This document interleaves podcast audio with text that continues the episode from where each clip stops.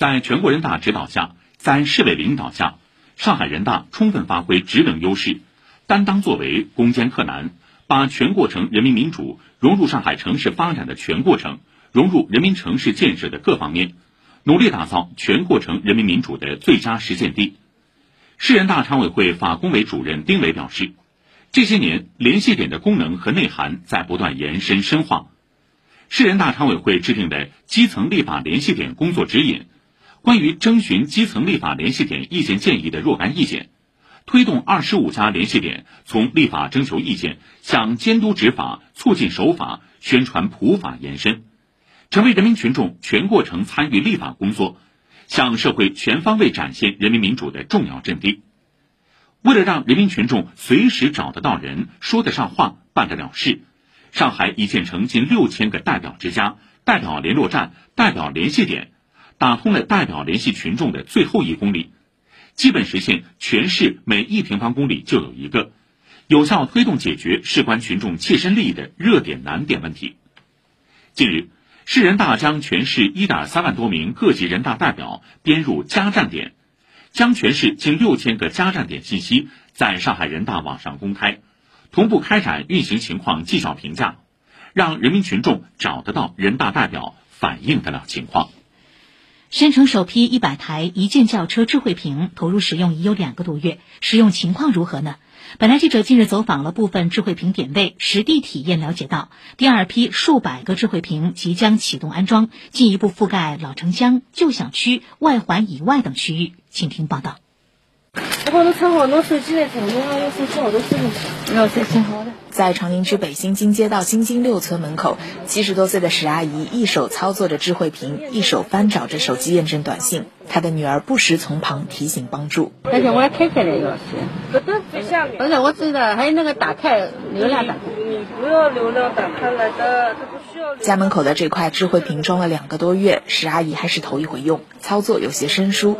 输入手机号及验证码后，智慧屏开始呼叫车辆。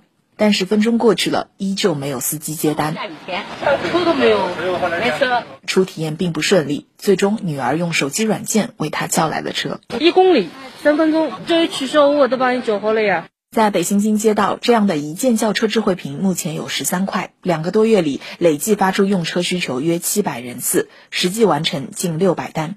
一些成功叫到过车的老年居民告诉记者，实际操作并非一键那么简单，但大家愿意用发展的眼光去看待。刚刚上午我就用了一趟了，老人不要写地址，还有比那个叫车便当。如果没有这个，特别是看见你残疾人啊，真的不停的。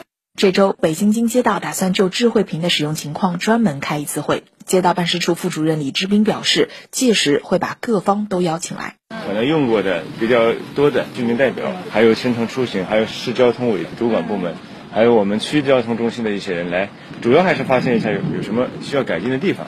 在杨浦区国和路六百一十一弄小区，记者随机采访了几位居民，发现知晓度有待提高。在普陀区草阳新村街道、静安区彭浦新村、闵行区姚洪路等地，智慧屏则被布点在了社区事务受理服务中心、文化中心或社区食堂里，受限于场所的开放时间，使用率也不高。没弄过，哪能操作啊？不知道它在哪里。浪费，你们有教小孩教，我们不会教。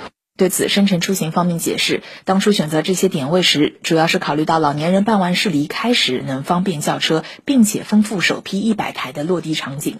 然而，从实际情况看来，布点的确有待改善。至于一键叫车智慧屏尚未覆盖的区域，居民们则是几乎没用过，只在新闻里听过。这个新闻里我听到过，但是屋里向搿搭门口又没个咯。实际上呢，阿拉搿搭倒蛮需要的，老年人又多，郊区的小马路呢，杨庄、铁力、沙土。深圳出行市场部负责人徐文斌介绍，第二批数百台智慧屏的安装落地已提上日程，将主要从两个维度进行拓展。也，一个是我们更加中外环的一些场所，我们说往往它的运力覆盖就是不太到位的一些地方。另外呢，就是我们想尝试在城中心老旧小区非常密集、老人居住量也非常大的一些小区去做覆盖。